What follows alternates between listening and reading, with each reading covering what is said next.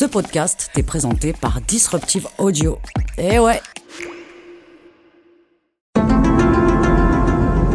Mulder, je peux te parler une seconde? Oui Ils enregistrent chacun des mots qu'on prononce. Tu n'as pas l'air de comprendre. Garde bien ça à l'esprit chaque fois que tu parles. Ne crains rien, je n'ai pas oublié. À ce que je crois deviner, nous sommes sur une affaire très sérieuse. Oui, et c'est une chance à saisir. On est maintenant très près d'aboutir. On est sur le point d'apporter la preuve concrète d'un phénomène paranormal devant une audience nationale et peut-être internationale. Il faut qu'on y arrive. Ça résonne. Dis donc Sébastien, on est d'accord qu'on va pas le faire. De quoi Bah jouer à Mulder et Scully qui tentent de prouver ou réfuter les phénomènes paranormaux. Non, non, c'est un, c'est un cliché éculé, on va pas le faire. On va pas le faire. La vérité est ailleurs, mais les mensonges aussi. Et voilà, de toute façon, pour toi Scully, toute vérité nouvelle commence par une hérésie et finit comme une conspiration. Dommage, Mulder, que d'avoir l'esprit ouvert t'oblige à autant te fermer les yeux. Bon les gars, non mais ça va pas, on va parler de notre rapport au paranormal au point de vue des sciences humaines. Vous rangez Mulder et Scully, on s'y met. Non, mais, Chut, ça résonne, saison 4, épisode 4. Ça résonne. Proposé par Nicolas Dimeo, Sébastien Dupéret, Denise Tripalo et Jérôme Viguet.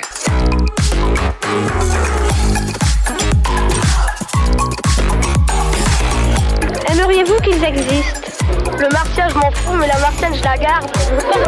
Et bonjour tout le monde et bienvenue. Tu as raison Denise, aujourd'hui on va s'attarder sur ce que le paranormal dit de nous et de notre société. Et comme c'est un sujet très vaste, nos recherches se sont concentrées sur la partie fantôme et au-delà, bien qu'on pourra parfois dévier sur d'autres choses si le cœur nous en dit. Et nous aurons deux invités pour répondre à ces questionnements. Tout d'abord, la médium guérisseuse Denise Kikoulian et l'anthropologue Philippe Gilbert. On parle avec vous juste après. Bonjour et merci d'être là. Bonjour. Bonjour. Et dans l'équipe, euh, qui s'est acharné à préparer une émission complexe, on vous le cache pas, il y a Denise Tripalo. Salut tout le monde, ce soir je m'intéresse au père du spiritisme, rien que ça. Une pointe d'humour sera bienvenue. Jérôme Viguet sera là pour ça. Salut tout le monde, il paraît que on a vu des choses errer dans le studio. Ah ouais, ok. Et ma petite Scully d'amour à moi qui co-anime et qui chronique ce soir, c'est Sébastien Dupère. Ouais, non, alors moi je vous arrête tout de suite, je suis un cartésien et bien sûr je suis imperméable à toutes ces croyances. Mhm. Et toi, euh, Nicolas Duméo, qu'as-tu préparé pour ce soir? Alors je me suis attaché au témoignage. Nous entendrons nos auditeurs. Je leur ai demandé s'ils ont été sujets à des phénomènes paranormaux. Et je vous propose aussi une interview exclusive d'un couple enregistré dans notre studio qui nous partage une expérience extrêmement personnelle sur des manifestations d'entités. Ben parfait, alors on est prêt? Il, il te manque pas quelque chose? Non, pourquoi? Les extraterrestres t'ont rendu ta sœur finalement, c'est ça? Tu, tu sais ce qu'elle me dit ma sœur? Voilà, on aime bien euh, comme ça détendre un peu l'atmosphère parce que le paranormal, c'est vrai, ça divise un peu, ça peut faire du bien, ça peut faire du mal, ça peut faire peur, ça peut énerver, ça peut fasciner. Euh, mais sachez que dans cette émission, nous nous forcerons de conserver une certaine neutralité et à vous, chers auditeurs, auditrices, de vous faire votre propre avis. Bonjour Denise Kikou-Gillian, bonjour Philippe Gilbert, bienvenue encore une fois. Bonjour. Merci. Denise Kikou-Gillian, tu es médium, guérisseuse, formatrice et auteur. Tu as un profil pluridisciplinaire et ça c'est fort intéressant, on en parlera après. En 2017, tu publies L'au-delà sans peur, puis La voix de la tortue en 2020, les deux aux éditions Favre, hein, et tu sors le premier guide de médiumnité francophone, manuel pédagogique complet. Tu es aussi réalisatrice, coach et formatrice. Wow, joli CV. Euh, Philippe Gilbert, toi tu es euh, anthropologue, historien des religions, comment on dit ce- Anthropologue des religions, Anthropologue des religions. Euh, tu travailles au CIC, donc le Centre intercantonal d'information sur les croyances, et tu es spécialisé dans le champ thématique des trans ritualisés, et plus spécialement du spiritisme Et oui, pour donner le là de cet épisode, nous avons parlé à l'historienne Sylvia Mancini en préparant cette émission. Elle est spécialiste de l'historiographie et de l'épistémologie de l'histoire des religions et des traditions marginalisées et transversales. Elle a dirigé, ouais, il y a beaucoup à dire, elle a dirigé l'Institut d'histoire et d'anthropologie des religions à l'Uni de Lausanne, entre autres, hein, par son CV, c'est long comme le bras. Ah, Vous, vous connaissez, je crois, Philippe. On a beaucoup parlé ensemble avec elle en préparant l'émission. Elle nous donnait quelques clés pour faire émerger nos sujets, à savoir qu'il n'était pas si intéressant que ça de s'atteler à la véracité des phénomènes, mais bien à ce qu'ils disent de nous à travers les sciences humaines. Philippe, est-ce que tu peux expliquer pourquoi cette vision, hein, selon toi, à travers les sciences humaines est si importante?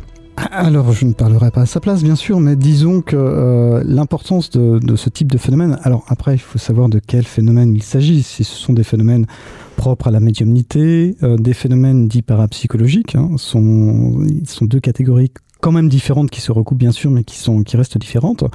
Disons que ça interroge euh, notre conception du psychisme. Euh, pourquoi? Parce que tout simplement, au fil des siècles, le psychisme, son fonctionnement a connu diverses définitions.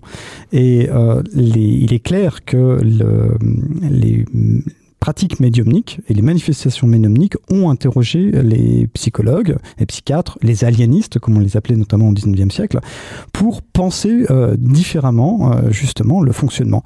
L'inconscient, d'une certaine manière, pour ne citer que cet exemple-là, -hmm est le fruit de réflexions de philosophes, euh, des psychologues avant l'heure, qui euh, essayaient de comprendre ce qu'il y avait au-delà ou en deçà de la conscience. Et notamment la définition de l'inconscient trouve ses racines chez ces chercheurs de, des sciences psychiques qui ont étudié euh, des phénomènes euh, dits paranormaux. Euh, je pense notamment dès le début du enfin dès on va dire la fin du XVIIIe siècle, on a en Europe, mais surtout en France, essayé de penser les phénomènes du somnambulisme magnétique qui étaient des états de transe induits euh, dans lesquels parfois euh, les personnes en état somnambulique développaient des capacités extraordinaires et exprimait quelque chose qui n'était pas de l'ordre de la conscience. Et donc il y a toute une définition du psychisme qui s'est progressivement établie à travers ce type de phénomène jusqu'au début du XXe siècle, où euh, notamment les, les, les, les, psychiatres ont essayé de penser la, certaines pathologies psychiques à travers euh, justement euh, ce qu'ils appelaient les délires spirites. Alors Kikou, tu es donc médium guérisseuse, c'est comme ça qu'on dit, c'est juste. Oui, c'est juste. Ouais. Euh, en fait, moi, ma question, c'était d'abord de savoir comment tu en es arrivé à devenir médium C'est quoi l'événement qui a fait que, si tu veux bien nous en parler, si d'accord, bien sûr. Alors, il n'y a pas eu un événement mm -hmm. qui a fait que, je pense qu'on est tous médiums, parce qu'on est tous des âmes aussi. -hmm. Voilà, donc c'est pas euh, comme on l'entend communément un don euh, que certains auraient et d'autres pas. Okay. C'est pour ça que je l'enseigne d'ailleurs la médiumnité aujourd'hui. Donc pour moi, on est tous médiums avec euh, parfois des talents particuliers, un peu comme euh, le dessin, la danse. Il y a des gens qui ont un, le don pour ça dès le départ, et puis d'autres en apprenant un petit peu qui peuvent tendre à euh, ouais, une bonne euh, bonne euh, professionnalisation, bonne qualité. Mmh. Euh, pour ma part, j'ai toujours déjà petite dit quand on place une intention, quand on veut quelque chose, on sort ses antennes et c'est dingue, l'univers nous répond. Donc c'est une forme de pratique médiumnique qui s'ignore. Hein, et moi, j'ai toujours vécu avec ça. Mais mes deux parents étaient athées. Euh, j'ai reçu aucune éducation spirituelle ni religieuse, donc il a fallu que j'attende assez tard pour comprendre en fait euh, ce qui m'arrivait. Je vais dire ça comme ça. Mm -hmm. Et j'ai eu la chance de vivre au Mexique euh, de 16 à 18 ans, donc dans des années où on est euh, ouvert, réceptif, et puis j'étais très libre. J'y voyageais en fait. Alors je dirais la compréhension de phénomènes que je vivais déjà depuis toute petite, arrivé à ce moment-là, entre 16 et 18 ans au Mexique. Et mon premier métier est le cinéma par amour de l'image en fait et du symbolisme. Et la médiumnité la plupart des gens euh, mais même quand on n'est pas médium professionnel on a le, on a la vision on a la clairvoyance. L'image est quelque chose euh, qui relie en fait euh, à peu près tous les humains mais aussi à peu près tous les médiums. Donc j'ai démarré en fait par le cinéma avec une fascination euh, pour Jung euh, pour le symbolisme mmh. etc et puis euh, de fil en aiguille dans mon parcours j'ai rencontré des personnes qui, euh, ouais, qui était euh, euh, très en lien avec une forme de spiritualité. Mais c'est très tard, c'est après la naissance de mon deuxième enfant que je suis tombée dans la marmite, je vais dire ça comme ça, -hmm. et que là j'ai eu envie de euh, me former, de mieux comprendre. Donc ça a été des étapes, ça a été crescendo, il n'y a pas eu un événement, mais une succession de petits événements. D'accord, très bien, merci beaucoup. Philippe, euh, on a dit tu fais partie du, du Centre intercantonal des croyances. Que, que, fait le Centre intercantonal des croyances que...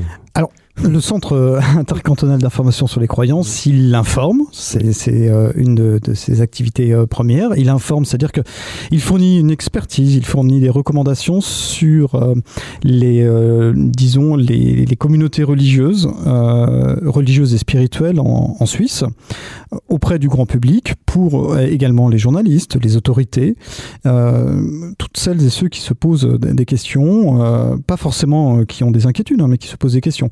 Donc, on fournit euh, de l'information neutre et objective. Et euh, on a aussi un pôle euh, formation. Formation, c'est-à-dire qu'on donne, on fait des interventions dans des gymnases, dans des universités, dans des hautes écoles. Ok. Et pardon, et le troisième axe, pardon, très rapidement, l'axe recherche. L'axe recherche, donc vraiment la, la, prospection sur le terrain, et puis Parmi nos réalisations, euh, il y a les cartographies, c'est-à-dire qu'on cartographie euh, des communautés religieuses. D'accord. J'ai eu l'impression aussi que vous étiez dans une optique de dialogue aussi avec les, différentes euh, religions, avec les différents groupements, etc. C'est voilà, c'est l'optique un peu du centre plutôt qu'une optique voilà de plus de faire une liste de, de bien, pas bien. Voilà, j'ai eu l'impression qu'il y avait une question de dialogue aussi entre les autorités, les religions et les différentes croyances. Oui, bien évidemment, parce qu'en fait, euh, déjà pour euh, ne serait-ce qu'obtenir des informations sur des groupes minoritaires, euh, il faut dialoguer, il faut obtenir les informations de, de ces personnes-là. Donc, il et ce dialogue, il s'instaure avec une position de notre part neutre et, et objective, c'est-à-dire qu'on on n'y a pas de jugement de valeur, on ne prend pas parti dans les polémiques, on simplement essaye de, de euh, fournir euh, des informations, de composer euh, des dossiers qui soient le plus objectif et le plus neutre possible. Et c'est à ce prix-là que justement, voilà, on, on a, on a une véritable scientificité dans notre, dans notre production. Vous, vous connaissiez d'ailleurs, je pense, les deux, c'est ça? Vous avez dit ça juste avant l'émission, vaguement un peu, c'est ça? Alors, on, on s'était rencontrés mmh. avec Kikou, on s'était rencontrés lors de, de terrains que j'effectuais il y a quelques années de ça. Euh, dans la région lausannoise sur le spiritisme principalement, mais également sur d'autres pratiques médiumniques. Et c'est fascinant ces sujets parce qu'en fait, il y a autant de gens, ou presque plus de personnes qui étudient le mhm. paranormal, la médiumnité, que, que de gens euh, qui pratiquent. Ouais, ouais, ça m'étonne, ça m'étonne pas. Tiens, effectivement, justement au niveau de la médiumnité, euh, alors on a tous une vision différente de comment un médium travaille. Mais est-ce que toi, tu peux nous en dire un peu plus? Parce que c'est vraiment, moi, c'est peut-être ma question principale. Qu'est-ce que tu fais? Comment tu le fais? Alors, un médium, c'est un canal entre le monde spirituel et le monde incarné. La médiumnité, bah, c'est l'art euh, d'être médium. Et les champs d'application de la médiumnité sont multiples. Puis c'est là qu'il y a hum, mes connaissances. En général, on réduit la médiumnité au contact avec les défunts, contact avec les morts. Mmh. Et ça, c'est une toute petite partie en réalité de la médiumnité. Le médium guérisseur euh, reçoit des, une patientèle qui souffre de pathologies euh, physiques, par exemple, ou mmh. psychiques. Et on va aller chercher dans le monde spirituel de l'énergie ou une guidance avec des médecins du ciel ou ce qu'on appelle des guides spirituels de façon à soulager la personne dans une intention de complète guérison. Mhm. Et ce qui est intéressant par rapport à d'autres formes de médecine, c'est qu'on travaille avec les trois corps, le corps physique, le corps psychique et le corps spirituel. C'est la dimension qu'on ajoute en médiumnité guérissante. Et moi, mon dada, qui est absolument peu connu euh, dans, ce, dans, le, dans, le, grand public, c'est l'art, c'est la médiumnité artistique, mhm. où on peut euh, dessiner sous guidance, jouer du piano sous guidance, et moi, c'est l'écriture euh, sous guidance. Donc, dans toutes mes consultations, il y a aussi des messages euh, canalisés par écrit avant que le patient ou le client arrive, et qui lui sont donnés comme des messages guérissants. Ok, très bien. Eh bien. Merci à vous deux. On va continuer hein, de parler tout ça avec vous euh, durant toute l'émission à travers nos divers sujets chroniques. Sentez-vous libre donc d'intervenir quand vous le souhaitez. Et, petite interlude d'historique, on parle de table qui tourne, de Ouija et de spiritisme avec Denise. Denise Tripalo. Bon, Denise, toi, t'en es où dans tout ça? C'est plutôt côté normal, plutôt côté paranormal? Bah en fait, je ne sais pas, je ne sais plus. Ce que je sais, c'est que je suis assez vite dans l'inconfort dès que ça parle de paranormal. Et pourquoi ça? C'est une expérience que tu voudrais partager Il m'est arrivé une fois, il y a pas mal de temps, déjà une expérience très très déstabilisante qui me fait encore peur aujourd'hui et que je préfère éviter de raconter. J'ai une sorte de grand respect pour les énergies qui nous entourent, que l'on connaît et que l'on ne connaît pas encore, et je ne le sens pas du tout de m'y confronter. Ok, très bien, respecte. Mais alors, ce soir, tu vas nous parler de...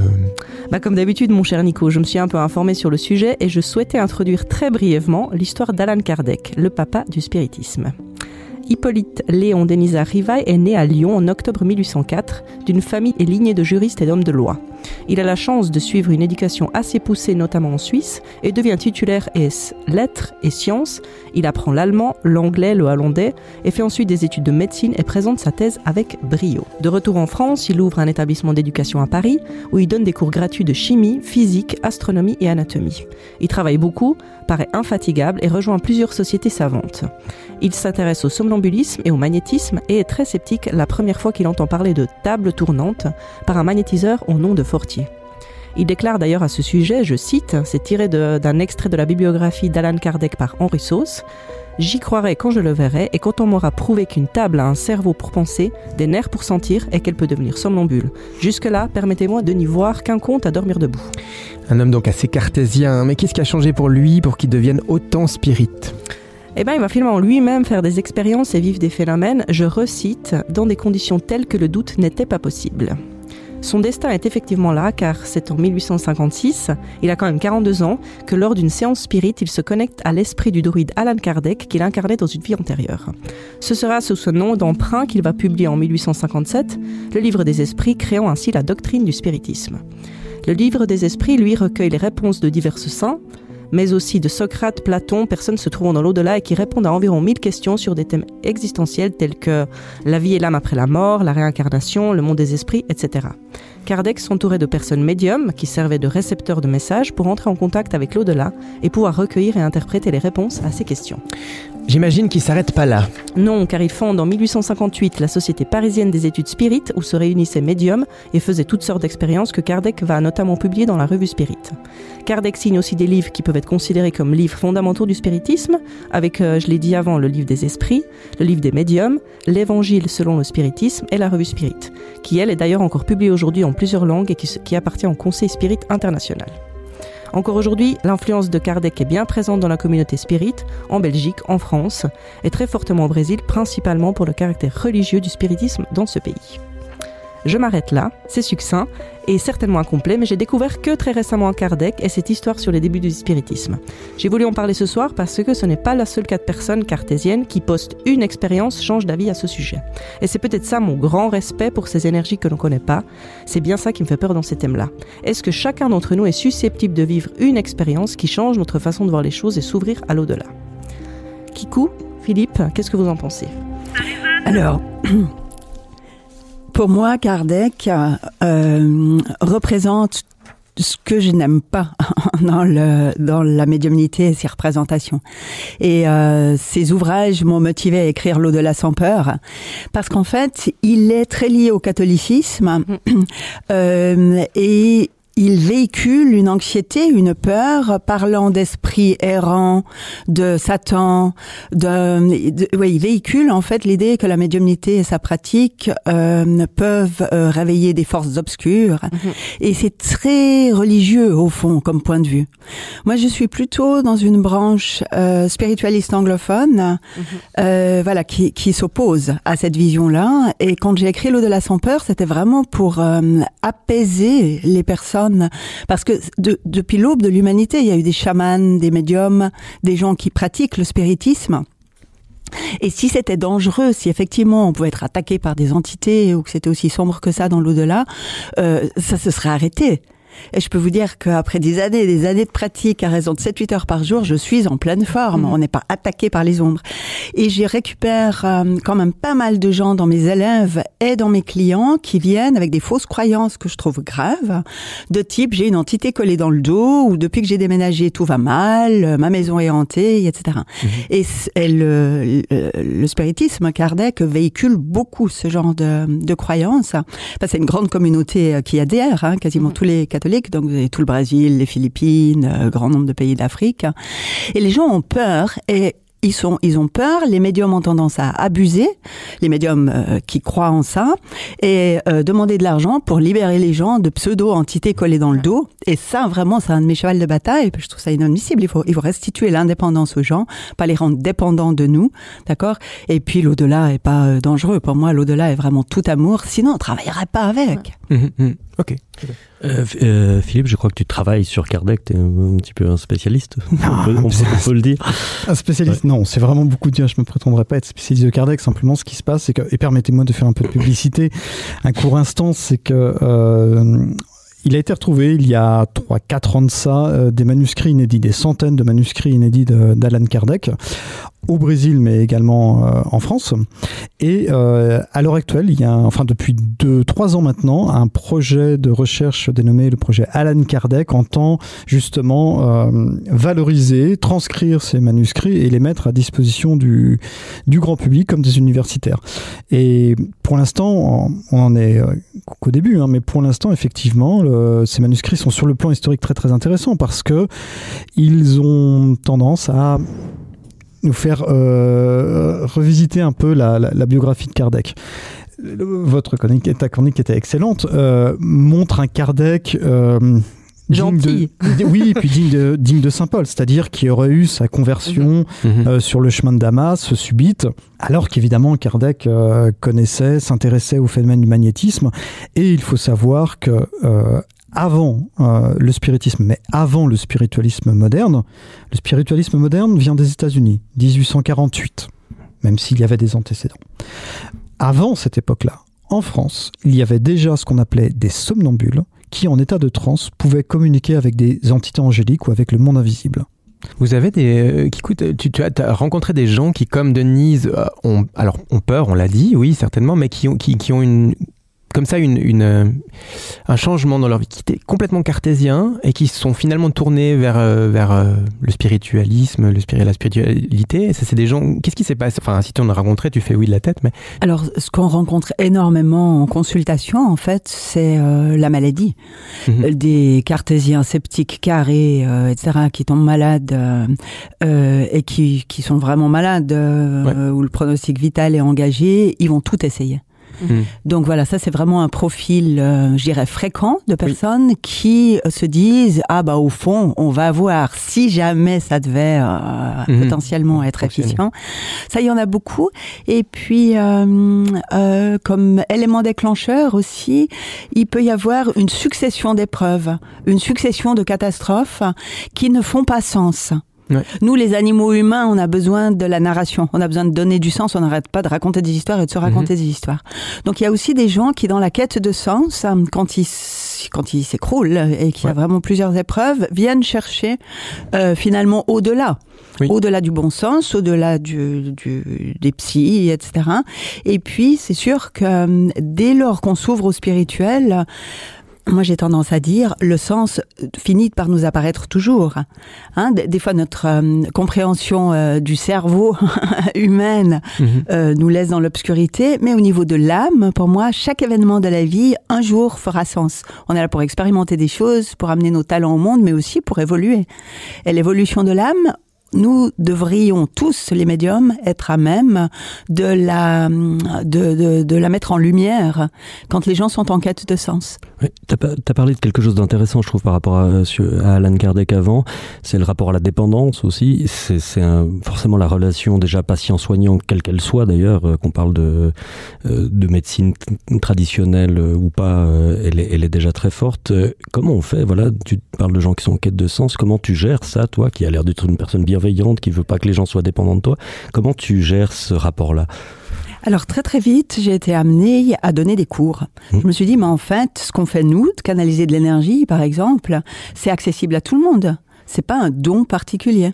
Donc, au bout de deux ans, trois ans euh, après l'ouverture de, mon cabinet, j'ai mis en place des cours. Euh, les tout premiers cours, c'était de l'auto-guérison. Mmh. En fait, pour partager mes pratiques et rendre les gens euh, autonomes.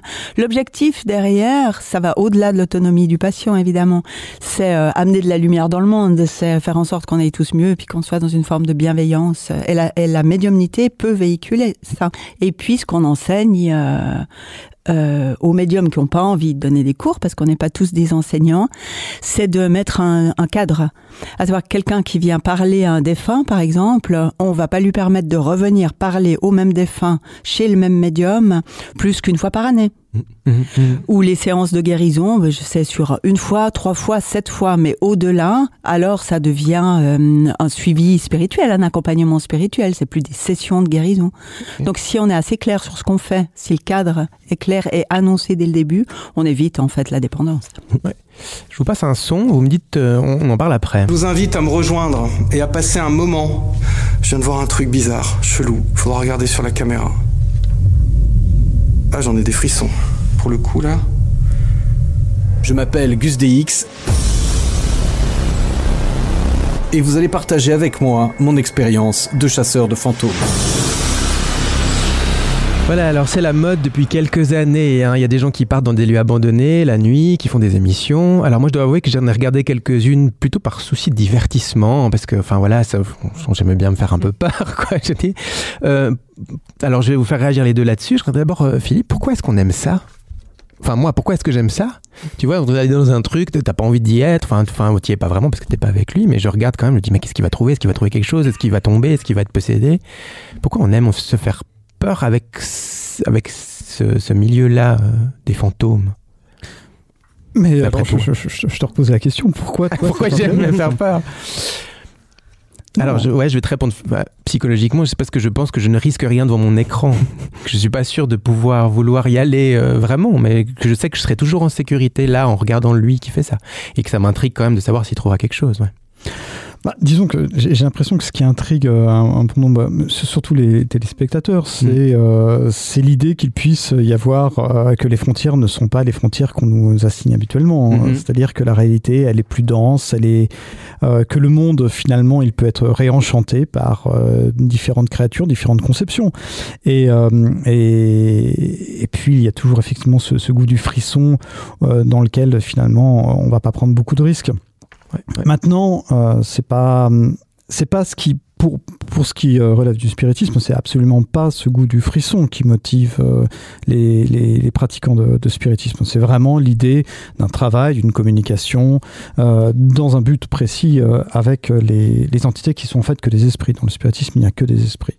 Ouais. Bon ou mauvais, pur ou, ou impur, mais il n'y a que des esprits, c'est-à-dire des des individus désincarnés qui voilà on rejoint le, le monde invisible mais je pense que oui, il euh, y, a, il y, a cet imaginaire comme, euh, comme dans les contes de fées et, euh, et à bon compte, en regardant ce genre d'émission, bien on, voilà, on éprouve un, un frisson un mm -hmm. peu peu facile. J'ai juste envie de raconter la première fois que j'ai assisté à un phénomène euh, mm -hmm. paranormal, c'était en 2001, c'est le premier film spirituel que j'ai fait, j'étais quand même d'éducation assez cartésienne. D'accord, j'étais cinéaste et j'ai fait un film qui s'appelle Aux frontières de la mort sur des expériences de mort imminente et une de mes protagonistes nous raconte qu'elle a fait une NDE et qu'après son expérience de mort imminente, elle dérègle les appareils. Mmh. Et elle nous fait descendre dans sa cave, donc avec toute mon équipe de tournage, pour aller filmer tous les appareils qui marchaient plus depuis son expérience de mort imminente. Puis nous, on rigole. Mmh. Enfin, on rigole pas devant elle, mais enfin quand même, on se dit ouais, facile. Notre caméra est tombée en panne j'ai dû arrêter le tournage. Et c'est embêtant hein, d'arrêter un tournage. Et en fait, on, ben, on rentre à la maison, le caméraman regarde ce qui se passe avec la caméra, etc. Et il arrive chez lui, elle marchait parfaitement bien. Ouais. Ok, alors là, ça m'a ouvert un peu l'esprit en disant oui, d'accord, il y a euh, possibilité aussi d'induction dans la matière. Quand il y a, moi j'appelle ça des égrégores, c'est pas pour moi des fantômes, puis il y a une méconnaissance là aussi. C'est pas qu'il y a des euh, âmes errantes euh, dans les lieux. Par contre, là où il y a eu des drames, il y a une densité, une densification d'énergie qui crée une pensée forme. Et si c'est vraiment très très fort, très très lourd, ça crée ce qu'on appelle un égrégore, une densification d'énergie. Or, les entités les défunts, ils bougent, ils sont pas collés à une armoire, un grenier, à une cave, d'accord? Donc là, on parle d'égrégore. Philippe, tu voulais réagir à oui, ça? Oui, non, non, juste pour ajouter, parce que là, on a réagi sur un extrait de film ou de série, de ouais, documentaire. De, de, documentaire YouTube, ouais. Documentaire YouTube. Ah, il faut savoir que l'étude euh, scientifique des euh, phénomènes dits paranormaux, notamment des phénomènes de hantise, euh, a plus d'un siècle d'existence, même bien plus d'un siècle d'existence, parce que la première société de recherche psychique, fondée par des philosophes hein, euh, universitaires, date de 1882 euh, à Londres, et puis suivi par la Société, de la Société américaine de recherche psychique 1884, puis l'Institut métapsychique international basé à Paris, qui existe toujours de 1919, et ce sont toujours des prix Nobel, des, euh, grands noms euh, des universitaires, en tout cas de la recherche scientifique, qui se sont attelés à l'étude de, ces phénomènes-là, euh, avec une volonté de, faire science, avec un désir de produire des protocoles expérimentaux pour essayer de lever le, le doute. Alors, le doute n'a jamais été totalement levé, mais il n'empêche que force est de constater qu'il y a des phénomènes qui se sont produits, qui euh, résistent aux interprétations scientifiques euh, actuelles. Euh, Pierre et Marie Curie ont assisté à des euh, séances de médiumnité à la Sorbonne. Marie Curie était plus sceptique, mais euh, Pierre Curie, lui, euh, était convaincu qu'il y avait là une véritable anomalie qui se produisait. Oui. Toi, tu as vécu des, des, choses comme ça, ou, ou qui t'ont mis en doute, ou qui t'ont questionné par rapport à ça? Alors, oui. Euh... si, tu veux en parler. Ouais. On en a parlé avant, maintenant ce serait un peu dommage. ce serait un peu dommage. Euh, on comprend. Non, non, mais disons que j'ai eu l'occasion d'être spectateur euh, de, de recherche scientifique euh, en parapsychologie, euh, notamment dans, dans l'Institut métapsychique international, où euh, était testée une, une voyante, pas une médium, c'est-à-dire qu'elle ne communiquait pas avec des entités extra-humaines, mais une voyante. Et euh, les résultats étaient le moins troublants. C'est-à-dire qu'elle euh, pratiquait ce qu'on appelait la psychométrie, le fait de toucher euh, un objet et euh, divulguer des informations euh, à partir de, de, cet objet, des informations dont on se demande vraiment comment euh, elle a pu y avoir accès. Voilà. Mais qu'est-ce qu'on en fait ces recherches? Parce qu'à un moment donné, je veux dire, il y, a des, il y a des trucs comme ça, toi tu parles, mais moi j'ai jamais vu cette étude-là, ou ça n'a jamais été, tu vois, publié. Enfin, probablement que oui, mais je veux dire, ça reste. C'est une question très, enfin, c'est une remarque très intéressante parce que justement, il y a une forme d'ostracisme sur les recherches euh, parapsychologiques. Il faut savoir qu'en France, euh, ce n'est pas, il n'y a pas d'inscription universitaire de, de, la recherche dans, parapsychologique. Dans le domaine universitaire, c'est un peu mal vu ou, ou c'est Bien évidemment, c'est ouais. tout à fait décrié. Euh, mais euh, en Écosse, par exemple, à Édimbourg, il y a un laboratoire euh, de parapsychologie scientifique. Ouais. Il y en a aussi en Hollande, il y en a dans, dans un certain nombre de pays. Aux États-Unis, il y en a plusieurs. Oui, dans Stranger Things, qui tu voulais dire quelque chose? Oui, les résultats des recherches oui. scientifiques dans ces domaines sont euh, publiés quand ça touche à la guérison. Donc chaque fois que c'est bénéfique à l'homme, en fait, on trouve quand même des résultats, des publications. Et puis cela dit, euh, pour vos, euh, vos auditeurs, vous pouvez aller euh, Institut Médecin Psychique euh, Paris, et il y a plein d'expériences filmées okay. qui sont assez fascinantes, je pense. Denis, Denis Tripolo, notre chroniqueuse flippée totalement. Elle dit qu'il fallait pas avoir peur. bon, bah, pour, pour, rassurer, Denise, si tu nous poses, parce que je crois que tu as pas mal de sons en stock, si tu nous en passes Oui, c'est ça, j'ai demandé aux auditeurs et auditrices s'ils ont vécu des expériences paranormales, on les écoute. Question très mal formulée, parce que si tu crois à l'invisible, ou à l'extraterrestre, ou au fantôme, ou tout ça, bah ça devient des choses qui sont normales, pas paranormales. du coup, euh, comment je te réponds? Euh, non, j'ai jamais vécu d'expérience de, paranormale, hélas. Euh, j'ai vécu à un moment donné des répétitions avec quelqu'un qui voyait des fantômes, par contre. Je crois pas à tout, mais je crois en certaines choses. C'est parfois un peu flippant quand même de se dire que si on croit à ça, jusqu'où cette croyance-là nous pousse. Et c'est pas que j'y crois pas, euh, au contraire, j'aimerais beaucoup y croire. Ça me ferait plaisir de, de, de savoir qu'il euh, qu y ait des âmes qui, qui, qui restent un peu partout. Je n'ai jamais fait d'expérience paranormale d'aucune sorte, mais j'aimerais bien, ça déconstruirait pas mal de choses dans mes croyances. Je n'ai jamais vécu d'expérience paranormale, je n'y crois pas, mais je suis persuadée que nous sommes influencés par la nature, les planètes. Alors fantômes, aliens et autres entités de l'autre monde, je vous attends, manifestez-vous. Pour parler de ma seule expérience paranormale, je pourrais dire que c'est le lendemain de sortie arrosée. Quand je me vois ma tête dans le miroir, je me demande si c'est pas un fantôme. J'y crois parce que j'ai beaucoup de gens dans mon entourage qui en ont vécu et je pense qu'il y a aussi quelque chose d'inexplicable euh, sur Terre. Alors oui, moi je crois au surnaturel, mais c'est dû à ma foi chrétienne et mon expérience la plus marquante, c'est une brève paralysie euh, du corps alors que j'étais debout, je ne pouvais pas bouger. Ça a été la fois où euh, je suis allée aux toilettes et qu'en fait je suis restée enfermée pendant 5, 10 secondes où j'ai bien flippé et tout d'un coup elle s'est rouverte et j'ai pas compris.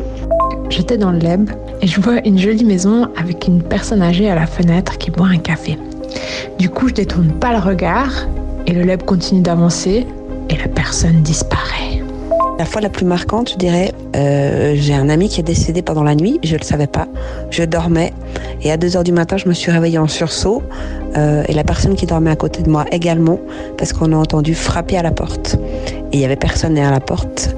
Et ayant appris le lendemain matin qu'il était décédé, ben on est à peu près sûrs, tous les deux depuis, que c'est lui qui est venu nous dire au revoir.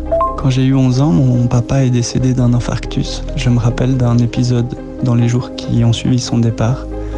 Nous étions à la maison quand euh, un grand bruit a retenti au salon. Euh, nous avons remarqué assez rapidement que c'était un briquet qui avait explosé sans apparente raison. Et nous avons retrouvé des bouts de briquet dans la plupart des pièces du rez-de-chaussée, bien que les pièces ne communiquent pas directement entre elles. Alors là, je me souviens que, en rigolant, nous nous étions dit que c'était une dernière façon pour le papa de nous dire au revoir. Et nous avons célébré ainsi son départ. On voit que nos auditeurs ont un rapport à ça. On a un peu tous un rapport à ça d'ailleurs, qu'on fasse euh, profession de foi ou non. Euh, je vous ai vu un peu réagir les deux, sourire euh, ou être tout d'un coup très sérieux. Qu'est-ce que ça vous évoque un peu ces, ces petits commentaires? La norme. Et ce qui me fait sourire toujours, c'est qu'on appelle ça paranormal. Mais moi, Mm. je vis avec ça tout le temps. Après, euh, voilà, moi, la question que je me pose en tant qu'anthropologue, ce n'est pas du tout la, la question de la nature euh, des phénomènes. Si c'est des phénomènes qui euh, relèvent du paranormal, si c'est des phénomènes qui, qui relèvent de l'extraordinaire, mais plutôt qu'est-ce que ça produit? C'est-à-dire quelles sont les conséquences? Comment les individus euh, s'en emparent? Et euh, vont agir avec ça. J'ai eu l'occasion de voir des, des médiums spirites hein, euh, en transe euh, recevoir tel et tel type d'esprit. Je ne me pose pas la question est-ce que les esprits existent en soi? Je ne fais pas de métaphysique, de théologie, je ne vais pas me prononcer sur ces questions-là. Je n'ai pas d'outils même intellectuels pour penser les réalités suprasensibles. Un regain de l'astrologie en ce moment, vous avez remarqué chez les jeunes, chez vraiment les très jeunes, hein, vraiment 16, 25, 20 ans. Qu'est-ce que ça dit de notre société, du coup? Est-ce que, enfin, est-ce que ça dit quelque chose? Est-ce que ça dit une perte de. un besoin de se raccrocher à quelque chose? Moi, j'interprète ça comme ça, mais. Alors, comme j'ai une école de médiumnité, je commence peut-être à, à répondre. Oui, euh, là, ces dix dernières années, on voit vraiment un appétit, euh, moi je dirais, de reliance, de spiritualité, de sens. Et euh, plus euh, les jeunes se tournent vers la médiumnité, vers le yoga, vers la méditation, vers l'astrologie, etc., plus les églises se vident. J'y vais un peu euh, à la louche, hein, je sais, mais quand même. Ah, disons, alors, cet appétit, pour moi, il est difficile à quantifier parce que euh, là, on parle par exemple de croyance, hein, de, de croyance en l'astrologie.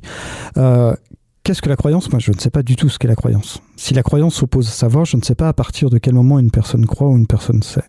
C'est souvent en interrogeant euh, justement ces, ces- ces jeunes, ces jeunes adultes ou ces ados, que euh, on, a tendance à relativiser justement leur adhésion à telle ou telle pratique. Et puis, je voudrais rajouter que euh, les pratiques divinatoires, le tarot, l'astrologie, c'est très très ancien, disons. Et comme phénomène de mode même, c'est c'est relativement ancien. C'est et je ne suis pas sûr qu'il y ait vraiment de recrudescence. Il y a, c'est par vague sinusoïdale, mais je suis pas convaincu qu'il y ait euh, à l'heure actuelle une, euh, une augmentation substantielle. Alors, il y a les gens qui, merci, qui ont une aspiration sensible, il y a les gens qui ont une aspiration euh, plutôt scientifique. Et Sébastien, ce son est pour toi. C'est malsain et mauvais pour la société. Le monde n'est pas régi par la magie ou la superstition. Le monde est rationnel. Tu penses peut-être ça seulement parce que toi tu es un intellectuel et que si le monde n'est pas logique, alors tu es perdu. Tu es plutôt cartésien aussi, toi, non C'est bon, c'est bon, tu vas pas mourir ma chronique, allez, lance le jingle. Sébastien Dupéret. Bon alors toi Sébastien, tu fais partie des rationnels de l'équipe, tu n'es absolument pas concerné par l'émission de ce soir. Euh, qu'est-ce que tu fous là en fait? Bah c'est vrai Nico, en fait, euh, moi je suis complètement imperméable à toutes ces superstitions vulgaires du bas peuple. Hein. Les coupeurs de feu me laissent froid, les spiritueux m'enthousiasment plus que les spiritistes, et je ne m'intéresse aux portes qui claquent que lorsqu'elles le font entre deux répliques de Fédo. Donc si quelqu'un vient vous dire qu'il m'a vu m'enfuir du théâtre de l'Oriental en pleine nuit, ivre et à moitié nu, parce que toute la lumière s'était mise à clignoter, ou que je me serais peinturluré le torse de jaune et de bleu pour passer mon examen de sociologie de l'image sur les conseils d'un rebouteux pris en stop entre Bossonance et Atalance, bah, sachez que c'est faux, c'est des allégations sans fondement. Ça me paraît quand même un peu super précis comme allégation. Eh bon, ok, d'accord, j'avoue, c'est vrai. J'ai beau tenter de réfléchir, d'être rationnel. Ça m'est arrivé dans des moments de faiblesse, hein, on dira, de céder au paranormal. Bon, faut quand même admettre que le théâtre de l'Oriental est beaucoup moins hanté depuis qu'on a refait l'électricité. Et je le confesse, j'ai bien triché, si on peut dire, à mon oral de sociologie de l'image en peignant des couleurs qui étaient censées me donner de l'aplomb et aider mon allocution devant le terrifiant Gianni Aver. Big up à lui s'il nous écoute. Puis en y réfléchissant bien, c'est pas les seules occasions où je, je fais preuve des fois d'irrationalité. Euh, par exemple, quand on me dit merde au théâtre, ben, je dis pas merci. Je dis je prends. Je ne dis pas corde sur une scène, je dis guinde, au cas où. Hein. J'ai mon petit rituel avant de jouer, qui est principalement constitué d'allers-retours absurdes entre la loge et l'endroit le plus proche où je peux fumer. Bref, il y a plein de moments dans ma vie où je crois en des choses un peu absurdes, où je respecte des traditions, un certain sens du sacré, de ce qu'on dit, de ce qu'on ne dit pas. Mais ma question c'est pourquoi je fais ça? C'est quoi le sens de tout ça? Mais tu as une réponse à ça. Bon, d'abord, il y a le respect des autres. Hein. Les croyances, ça se discute pas. D'autant que quand vous jouez avec des gens pour qui c'est vraiment important, vaut mieux pas les mettre de travers avant la représentation. Et pour tout ce qui concerne mes rituels d'avant-spectacle, il y a une part euh, organisationnelle. Je fais les choses dans un certain ordre parce que bah, sinon je les oublie. C'est pour me protéger de ça. D'ailleurs, vous savez peut-être qu'il est interdit de siffler sur un plateau de théâtre. Hein. Je sais pas si vous saviez. C'est censé attirer les sifflets des spectateurs. Bon, en fait, c'est une blague de régisseur, hein, parce que les régisseurs justement organisent les changements de décor en sifflant à l'époque. Hein. Du coup, fallait éviter qu'un comédien trop enjoué lance le décor final au milieu du troisième acte. Ah bah voilà, tu rationalises de nouveau. On a retrouvé Sébastien. Non, mais je pense que ces réflexes, euh, je sais pas comment appeler ça, une pensée magique. Tout d'un coup, ça nous prend quand on est face à de l'aléatoire. Quand on sait qu'une fois le texte appris, les répétitions faites et la pièce montée, ben, il nous reste plus rien de concret à faire, quoi. Je parlais tout à l'heure du mot corde hein, qu'on ne doit pas prononcer sur une scène. C'est toujours difficile de tracer l'origine d'une superstition, mais on la retrouve également dans la marine, parce qu'elle rappelait à certains galériens la potence à laquelle ils avaient échappé. C'est vraiment pas une superstition facile à respecter, parce que que ce soit sur un bateau ou dans un théâtre, des cordes, bah, il y en a partout. Mais voilà, quand on est soumis aux caprices des humeurs du public ou des tempêtes du détroit de Magellan, bah on met toutes les chances de son côté. On tente de grappiller un peu de pouvoir sur les événements, même si pour ça il faut se soumettre à des rituels qui paraissent un peu irrationnels. L'homme est capable de faire beaucoup pour garantir le succès de ses entreprises. Surtout quand c'est 4 heures du mat, que t'as pas été au cours de toute l'année et que tu dois disserter sur une photo de pub Barilla à ton oral de sociaux de l'image. Bon, mais cette distinction que tu fais entre rationnel et pensée magique, comme tu dis, elle est pas un peu radicale Ah, mais oui, bien sûr, Nico, forcément. Moi, je suis typiquement sujet à une dérive hein, qu'on appelle le scientisme. L'idée que tout est prouvable et peut être résolu par la méthode scientifique. Mais je suis obligé d'admettre qu'il y a des aspects de la réalité qui vous échappent quand vous vous limitez à ce qui peut être prouvé en double aveugle. Le plus souvent, la science, bah, ça vous permet de répondre à la question combien À mesurer notre environnement et les effets de nos actions. Mais dès qu'on veut être dans le qualitatif, savoir comment ou pourquoi, bah, c'est plus compliqué. Hein. Donc évidemment, on peut pas résumer ça à une dichotomie entre croyant d'un côté et rationnel de l'autre. Mais peut-être que nos invités ont un avis sur le sujet. Puis déjà, bah, on en a un petit peu parlé avant, mais c'est quoi une croyance pour vous? Ah, T'as répondu à ça, Philippe, avant, c'est quoi une croyance? Je ne sais pas. C'est ça, plus ou moins. Absolument, je pense que ce sera ma, ma réponse. Ça sera la réponse. Mais euh, par contre, non, je voulais juste rebondir brièvement, c'est que euh, là, dans ta chronique, tu mets le doigt sur l'efficacité de la pensée euh, symbolique, tout simplement. C'est-à-dire qu'on on pense spontanément de manière symbolique.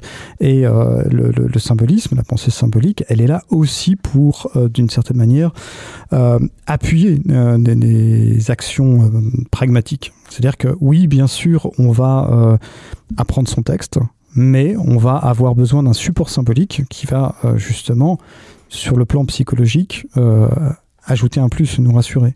Euh, ça peut être ajouter un plus, ça peut aller bien plus loin. Moi, j'ai vu par la pensée symbolique des personnes guérir spontanément de tendinite ou de lamago euh, dans un hôpital psy, euh, spirit, pardon, à San Paolo, qui pratiquait la chirurgie spirit, mais pas philippine, mais la chirurgie spirit, donc qui n'intervenait pas, qui n'était pas invasive, qui travaillait sur ce qu'on appelle le périsprit, c'est-à-dire le la couche intermédiaire entre l'esprit et le corps, eh bien, euh, des personnes euh, arrivaient avec euh, voilà, des, problèmes relativement graves. Et j'ai vu une personne guérir quasi instantanément d'un labago parce que manifestement, son problème était d'ordre psychosomatique et que le cadre, l'autorité qui la traitait, était une forme de puissant inducteur pour justement une forme d'auto-guérison. Et Kiko, je t'ai vu réagir à ça, évidemment. Au, bah mot psychosomatique, surtout. Bah oui, bien sûr, parce que tout dépend, en fait, toujours des lunettes qu'on met. Hein, et euh, dans notre société, on veut tout prouver par la science. Mais là, on est encore, on est, on est en train de parler de spiritualité. On est en train de parler de l'invisible, de plus grand que nous. On va pas pouvoir euh, prouver par la science, l'étude du cerveau et euh, une étude rationnelle l'existence de Dieu. C'est juste pas possible. Et je pense que la part de mystère, elle est essentielle si ça fait partie de notre cheminement d'humain, de pas tout comprendre, pas tout savoir. Et j'ai réagi fort parce qu'en fait, moi, je suis formée par les guérisseurs philippins, donc la chirurgie psychique, euh, je connais bien et j'aime ça. Et euh, c'est la pratique, euh, voilà, que je recommande et la médecine que je choisis pour moi et mes enfants aussi. Et quand je suis arrivée aux Philippines la première fois, j'étais euh, sceptique, etc., tout en allant pour me former. Il a fallu que je vois, je sais pas, une quinzaine d'opérations et les chirurgiens à main nue. Donc aux Philippines, ils matérialisent. Ça veut dire qu'ils vont entrer avec la main dans le corps de la personne pour aller chercher la négativité qu'il y a derrière une pathologie ou à l'origine de la pathologie. Là où je te rejoins complètement, c'est que ce qu'on cherche, c'est le résultat. Moi, ce que je veux, c'est que les patients ils guérissent. Ok. Bon, bah, on a entendu euh, vos, vos, rapports à ça. Euh, on a un autre témoignage, un, peu différent de, de ce qu'on a eu tout à l'heure, euh, Nico? Ah oui, ça s'est enregistré ici même, dans nos studios. Un couple d'amis qui a vécu d'étranges manifestations. C'est une histoire véridique. Ils ont eu le courage de venir nous en parler. C'est une mini-série que j'ai appelée Manifestation, comme ça. On écoute la première partie qui revient sur ces premiers événements étranges et puis on va voir ce que vous en dites ensuite. Ma grand-mère est décédée en décembre 1997. Et euh, à ce moment-là, je le savais pas, j'étais enceinte de ma deuxième fille. J'étais très attachée à ma grand-mère, j'étais sa seule petite fille et euh, elle habitait à l'étranger. On devait se séparer après les vacances, enfin la fin des vacances, etc. Ben, on savait jamais quand on allait se revoir. Donc euh, elle avait cette habitude de m'embrasser sur la bouche. Et c'était le premier décès que je vivais de quelqu'un de proche que j'aimais. Quand j'ai appris la nouvelle, très rapidement j'ai dit s'il te plaît, protège-nous tous. quoi les, manifestations ont commencé assez, assez rapidement. Des moments où euh, tu, tournes à la tête et tu, tu, vois comme une vapeur, comme un, quelque chose qui se déplace assez rapidement. Et tu te dis, waouh, euh, c'est quoi qui, qui, vient de passer? Il y avait toujours euh, cette peur, tu vois, qui commençait, qui était un peu grandissante, quoi. Ouais, on comprenait pas ce qui se passait. Et puis ça a commencé à prendre de l'ampleur. Quand la petite est, née, euh, elle passait beaucoup de temps à pleurer en journée. Par contre, la nuit, alors, c'était euh, l'éclate totale. Ça, elle riait, mais c'était impressionnant de voir un bébé de, quelques semaines rire comme ça. Et puis euh, là, ça a commencé avec la grande qui avait un fauteuil dans sa chambre et qui nous dit C'est qui le monsieur là? Ça, ça a été une autre fois où je remonte à la chambre à lessive et là, je vois du coin de l'œil dans le couloir un homme et un enfant. Et je me dis, ah ouais, c'est la grande. Et euh, tout d'un coup, je me dis, non, non. Euh, enfin, en quelques secondes, je me dis, mais non, c'est pas la grande, elle, elle est pas là. Et quand je tourne la tête, il n'y a personne. la fois qui m'a pas mal perturbée, c'était euh, je changeais la petite chez, chez mes parents. On n'était même pas chez nous en fait. Et euh, elle a eu piqué une grosse colère. Elle s'est mise à pleurer très fort. Et dans mon dos, j'ai tout de suite senti une poussée d'énergie qui m'a fait basculer en avant. Ça s'est passé sur les trois premiers mois de notre deuxième. Bah t'as la pression déjà d'un deuxième enfant qui arrive dans la famille. Euh, t'en as, t'as un, une fille qui se réveille, l'autre qui te demande de l'attention. Mais en plus de ce qui se passait à la maison, ça arrangeait pas trop le truc, tu vois, je veux dire. Donc inconsciemment, on était quand même assez dans le dans le stress, quoi. Mais c'est cette euh, je veux même pas dire force quoi, mais c'était cette, ambiance qui, qui, régnait. Euh, c'était l'atmosphère. Ouais. C'était lourd quoi, tu vois. Et puis même nous, on, pourtant on est très très unis et tout, mais c'était bizarre quoi. Même notre, notre façon d'être, euh, de communiquer, c'était pas c'était pas ça quoi. Là, on s'est dit stop, c'est plus possible. Hein. Il faut qu'on trouve une solution parce que on était vraiment pas bien. On attendra la deuxième partie juste après. Ils sont vraiment pas bien. Ils ont pu, ça, ça s'est résolu. On va, voir comment après. Mais, mais euh, qu'est-ce qu'on fait dans ces cas-là normalement? Pas en tant que médium, mais enfin, on les dirige vers euh, des gens qui pensent euh, qu'ils sont aussi croyants, ou est-ce qu'on essaye de trouver un autre système en leur disant non, tranquille, ça va, ou est-ce qu'en fait on fait ce que eux on ressentent bien pour eux? Alors moi, j'aurais une solution. Mhm. Et la, solution, ce serait de, euh, de, prendre contact avec euh, des psychologues, euh, des universitaires qui sont spécialisés dans notamment les phénomènes extraordinaires vécus par des enfants. Il y a notamment un, psychologue à l'université de Lorraine, je crois, qui, s'appelle Renaud Evrard, qui a étudié très finement ces, ces expériences-là vécues, euh, par des enfants. Alors pourquoi je le dis? Parce que euh, il, euh, les traiterait de manière rationnelle, avec tous les outils des, sciences psychologiques, mais en comprenant le, le, discours, en comprenant le mhm. lexique, en comprenant aussi l'expérience vécue. Donc en essayant d'inclure dans, ce, dans, dans, dans, dans l'écoute, peut-être le traitement, justement cette dimension-là que d'autres psychologue pourrait éventuellement rejeter. Ou un peu trop rationaliser. Ok. Et de ton côté, euh, Kikou, tu, Alors, je suis assez d'accord. En fait, moi, je suis pour les alliances euh, thérapeutiques. Alors, évidemment, si on a des médiums psy ou des psy médiums, c'est juste euh, le nec ça existe, ultra. ouais, de plus en plus. Et il y a même un mouvement maintenant qui est issu euh, ben, en France, qui a été euh, lancé tout à fait dernièrement par Stéphane Alix, qui invite les psys à mettre ouvert à l'extraordinaire sur leur site ou sur leur carte de visite. Euh, et de cette façon-là, les patients savent qui vont pas euh, se heurter à un mur. Euh, parce que le, la difficulté d'aller voir un psy quand on vit des, parce que pour moi ce sont des expériences médiumniques, c'est pas du tout des, des expériences euh, psychologiques qui sont en train de vivre. Pour moi c'est la réalité. Donc s'ils se retrouvent face à un médecin ou un psy qui euh, répond ça n'existe pas, ça va pas les aider. Au contraire, ils vont mhm. ajouter là-dessus un diagnostic ou une suspicion de je suis pas normal, en plus des phénomènes qui vont pas se résoudre. Donc l'alliance entre la psychologie et la médiumnité euh, est, euh, est, utile. Du coup, on écoute ce, qui, ce que euh, on, fait.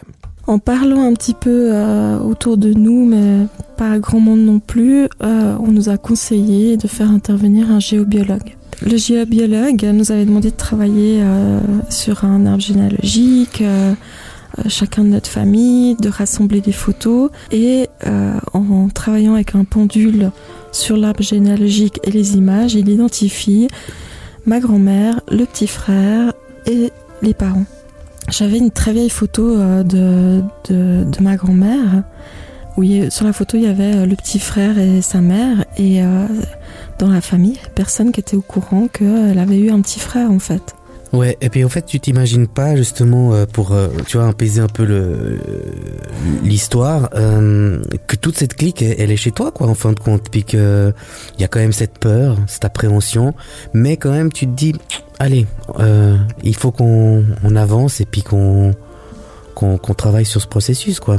Donc il nous conseille de faire un rituel pendant 9 jours. Et donc on a fait ça pendant 6 jours avec ma maman et ensuite les trois derniers jours avec mon père. Et là, le dernier soir, ben voilà, ils partent, euh, les enfants sont couchés euh, et. Euh, il faut aussi se dire que tu sens à ce moment-là qu'il y a quelque chose qui s'est passé, mais bien. Tu sens vraiment, t'es chez toi, tu te regardes avec ta femme, tu te dis putain, il y a vraiment c'est. Ça s'est apaisé. Ça s'est apaisé quoi, tu vois. Puis après, ben, on va se coucher. Et là, Vas-y. On va se coucher, euh, on, s'assied chacun de notre côté euh, du lit. Et euh, dans le mouvement où tu bascules en arrière pour te coucher, on, enfin, on entend un immense boom, quoi.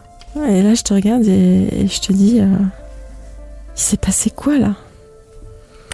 Puis bah là, moi, je te, je te regarde. Puis je te dis, ben, le lit s'est surélevé, quoi.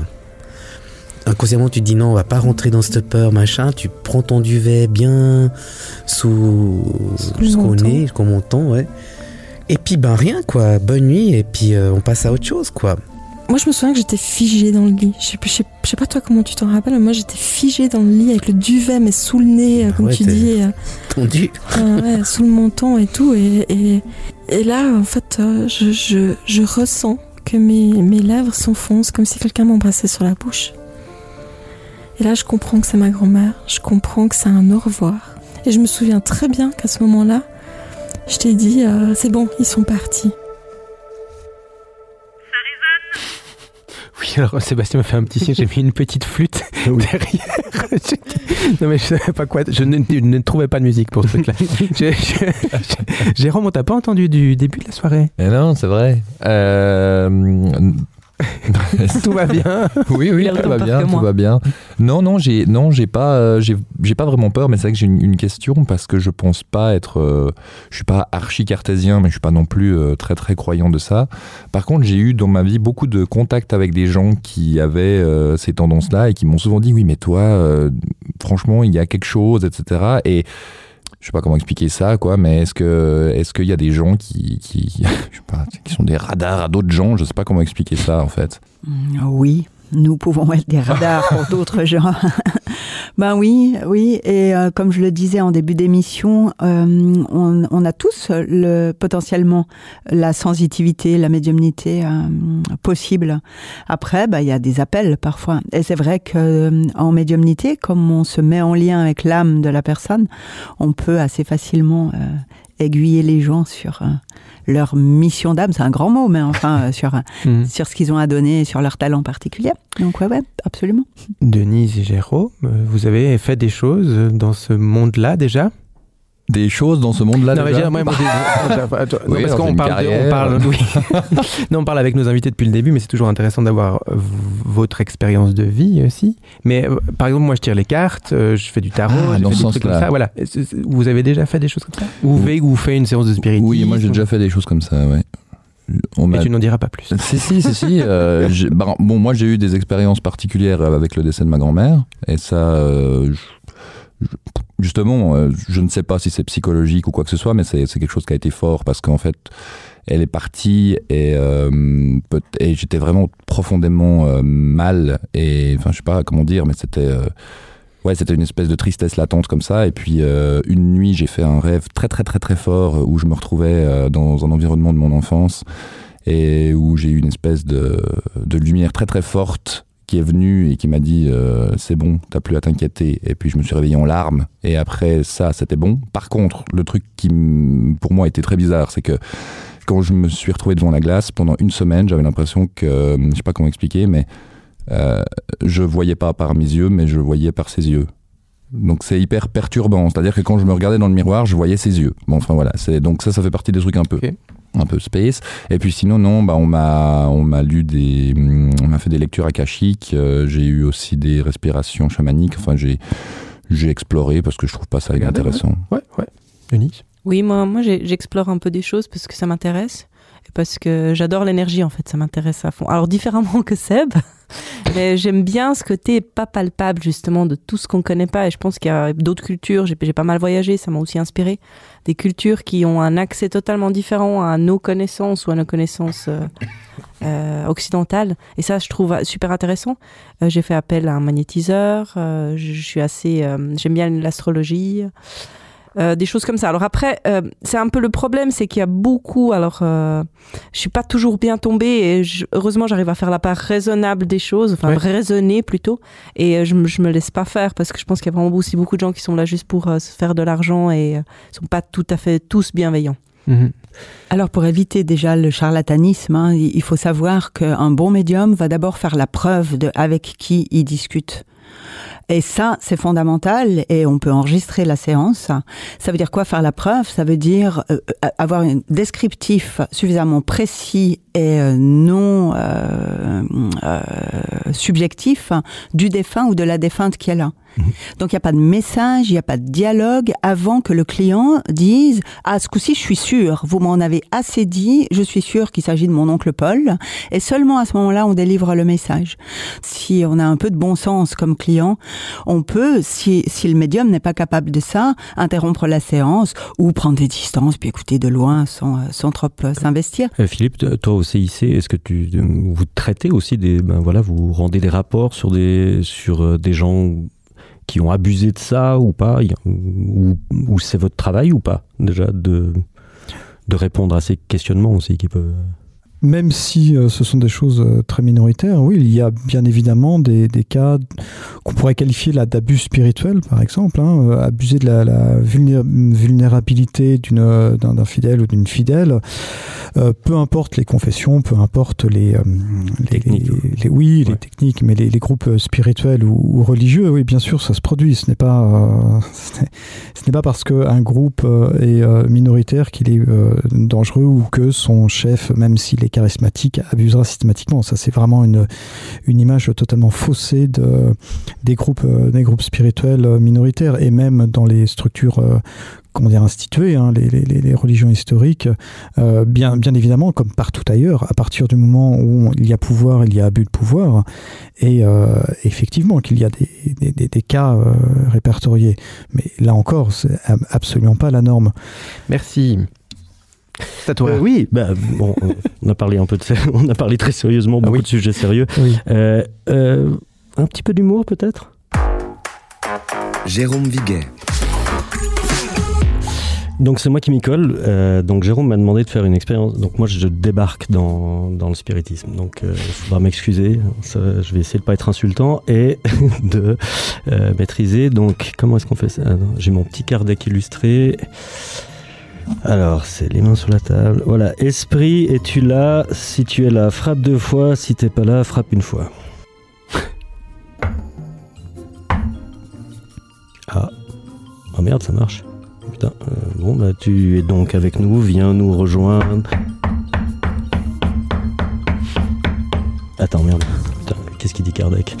Euh, j'ai... Esprit? Voilà, oui, ah pardon, je. J'enlevais les clous du cercueil pour pouvoir venir à votre table, voilà, je suis tout à vous.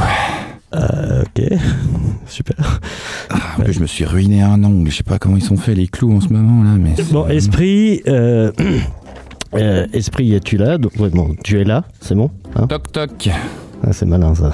Ah, pardon, c'était juste un trait euh, d'esprit.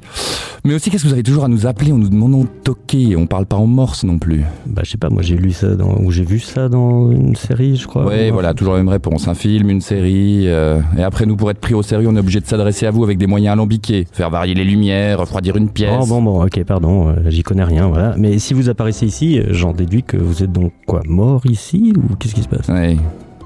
Une sombre histoire de chronique trop longue. J'ai jamais réussi à en trouver la fin, je, je suis mort d'inadmission avant. Depuis, je suis rattaché à ce lieu.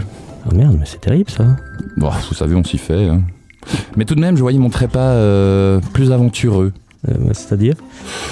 Bah, je sais pas. Bah, j'ai des amis qui hantent le château de Chillon, par exemple. C'est tout de même un autre standing, quoi, ça en jette. Vous vous baladez dans les couloirs avec votre tête coupée, ça a une autre prestance que d'errer avec sa chronique inachevée à la main. Remarquez, il y a pire, hein, je connais un cuisinier qui est mort en tombant dans sa choucroute. Depuis, il hante la cuve. Ah, et puis, que dire de cette dame pipi Oui, non, non, c'est bon, on a compris, merci. Mais du coup, vous êtes quoi, piégé à jamais dans nos locaux, c'est ça? Tout à fait. À moins que... Ok. Bah... Que je trouve la fin de ma chronique. Ah bah, ça tombe bien, moi je suis un super finisseur de chronique, euh, ça va pas être si difficile que ça. Elle parlait de quoi, votre chronique? Euh, que la volonté de Dieu découle de la perfection de sa nature même, de sorte que tout ce qui existe provient de Dieu comme l'effet découle de la cause. Ainsi Dieu n'agit pas comme un tyran, mais tout ce qu'il conçoit, il le fait par une nécessité de nature. ah ouais, mais non, euh, désolé, moi, tout ce qui est croyance... Euh, bon, ouais, effectivement, vous n'êtes pas prêt de finaliser votre chronique. Bah, c'est ce que je vous disais. Enfin, merci d'avoir essayé. Bon, j'y retourne. Bon, et vous en faites pas, hein, je fermerai la lumière derrière vous. Merci Jérôme. pour avoir le courage de frapper à la table. Tu voulais dire un truc, je te vois t'avancer sur le micro. Ouais, je voulais m'inscrire complètement fou vis-à-vis de cette chronique. hein, Parce que Kardec euh, n'a pas fait tourner les tables ou euh, si peu, parce que en fait, euh, vous parlez de techniques totalement archaïques de communication avec. Faut le regarder, les lui, il a- euh, Ah bah. C'est-à-dire que grosso modo, euh, les, les premières manifestations du spiritualisme moderne, c'était pas, du, pas encore du spiritisme, donc aux États-Unis, euh, c'était effectivement des, des coups, des raps, des, des coups frappés dans les murs ou qu'on croyait frapper dans les murs, puis après dans les tables. Ah, c'est vrai. Ça s'est diffusé, donc, comme je l'avais dit, en Allemagne à partir de 1852, où presque tout le monde s'amusait euh, dans la société bourgeoise et des classes moyennes à faire tourner les tables et surtout à attendre, à attendre ces coups euh, frappés et à les entendre. Et à partir de 1855 déjà, bah, la vague, l'épidémie des tables tournantes disparaît. Donc vous avez quelques euh, plus d'un siècle. On on regrette un peu, ouais. On Ça ne veut pas dire que ça n'a pas totalement disparu, mais que les techniques médiumniques ont très très très largement évolué. Et à l'heure actuelle, par exemple, on va utiliser des moyens comme euh, des vidéos, comme euh, différents détecteurs, soi-disant relativement sophistiqués pour euh, communiquer avec euh, les esprits de l'au-delà. Les spirit box, des trucs. Notamment les, les, les spirit box, mais, euh, mais aussi des, des, des, des jeux à partir de, de, de laser, enfin des systèmes à partir de, de laser. Donc euh, je voulais juste rétablir un peu la C'est bien, c'est bien. Je, je pose quand même une question. Qu'est-ce que, qu'est-ce que les Spirit Box? Alors j'ai vu de- ça dans Ah. cette série là que je vous ai passé avant. C'est une sorte de petite radio qui balaye un peu les ondes comme ça. Ah, Et puis ça tu entends de perturbe. temps en temps une voix euh, au milieu de, de- qui coûte, qui coûte. tu pas du tout, pas pas ça, du tout ça. Alors, dans le film Médium d'un monde à l'autre que j'ai tourné, j'ai filmé euh, avec, j'ai eu la chance, François Brune, hein, euh, des euh, médiums euh, toulousains, ce qu'on appelle la TCI, Transcommunication Instrumentale. Donc en fait, ils utilisent un son de radio ou d'eau qui coule, par exemple, euh, enregistré, mais de radio à l'ancienne. Quand elles étaient mal réglées, les radios, ça faisait quelque chose comme ça. Et en fait, le- l'esprit se saisit de l'énergie du pour à l'intérieur amener du son. D'accord Alors moi je, je suis vraiment pas fan de cette technique Mhm. parce qu'évidemment au moment de la réécoute, il suffit qu'il y ait quelqu'un autour de la table qui dise vous avez entendu, il a dit euh, bonjour et puis forcément quand on réécoute ce son, On il y a tout le monde, c'est- de la su- su- suggestibilité quoi. Ouais. D'accord, donc je suis pas fan, mais ça existe et il y a des médiums qui travaillent avec la TCI, alors que ce soit les vieilles radios, que ce soit les box trucs. Ou, Ce, ce- ce phénomène peut faire aussi partie de ce qu'on appelle la pareidolie, c'est-à-dire la capacité euh, face à quelque chose qui semblerait avoir une forme ou une signification, de lui euh, conférer cette signification-là. C'est le principe, et c'est parfois extrêmement troublant, du visage dans les nuages. Donc voilà, merci, merci à toutes et à tous parce que on peut maintenant vous le dire, c'est une émission qui a été assez difficile à produire hein. depuis le début de Ça résonne, c'est probablement la plus difficile. Peut-être parce que ça touche à des choses très intimes chez chacun d'entre nous. Et c'est ça, mais on a réussi. Et merci les amis, bravo, bravo à vous qui avez osé venir sur le plateau. Vous avez remarqué qu'on était très peu aujourd'hui comparé aux autres émissions, mais les autres sont pas morts. Non, non, ils ont juste préféré passer leur tour. Et j'espère qu'ils sont fiers de nous malgré tout. Bah, de toute façon, ils n'ont pas le choix, sinon on les vire, on s'en fout, on a pris le contrôle, c'est bon, c'est nous l'émission maintenant. Exactement. Merci Denis Kikou Gillian d'être, euh, d'avoir été avec nous. Merci Philippe Gilbert d'avoir été là aussi et d'avoir éclairé à vous deux nos discussions. Bravo à vous. Merci à vous. Oui, nous on se retrouve quoi dans, six semaines pour un, un épisode peut-être sur quelque chose de concret Bah oui, ça ferait du bien. Jouer peut-être à toi. Allez, prenez soin de vous et des autres. Euh, J'ai marqué quoi? Allez, prenez soin de vous et des autres, de vos fantômes. J'ai marqué ça, mais surtout des vivants. À bientôt et gros bisous. Merci beaucoup. Écris n'importe quoi. Peut-être que c'est pas toi. Ça résonne, le podcast qui résonne, mais pas que. Ah ouais, ah ouais. Non, t'es calme, on a Ah ouais. l'enregistré, ça, ça, ouais, ouais, ça.